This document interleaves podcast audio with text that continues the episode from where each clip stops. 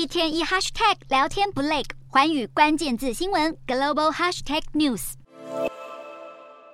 美国前总统川普因涉嫌支付封口费给成人片女星暴风女丹尼尔斯，遭到曼哈顿大陪审团起诉，成为美国史上第一位遭到犯罪起诉的前任总统。尽管川普矢口否认，不过检察官质疑川普在二零一六年大选前支付丹尼尔斯十三万美元的封口费，试图压制他们之间发生的婚外关系。当时是由川普的私人律师科恩负责处理支付款项的问题，他也因此在二零一九年遭到法院定罪判刑。曾经被形容为川普忠犬的科恩，在入狱前的一场国会听证会，试图将前老板的所有恶行全盘托出，表示所有不法行为都是由川普所指使，而且除了丹尼尔斯以外，川普还支付了另外一名女性数十万美元的封口费。川普事后回应表示，这项起诉根本是政治迫害和选举干预，更一再表明自己的清白。随着川普正如火如荼地筹备着2024总统大选，美国法律虽然没有明文规定遭起诉后不能竞选总统，不过这无疑已经为接下来的选举增添了更多变数。专家认为，由于川普还涉入不少违法案件，像是逃漏税或煽动国会暴乱等，时间拖久的话，势必会让共和党人失去耐心，转而寻找其他更适合角逐总统大位的人选。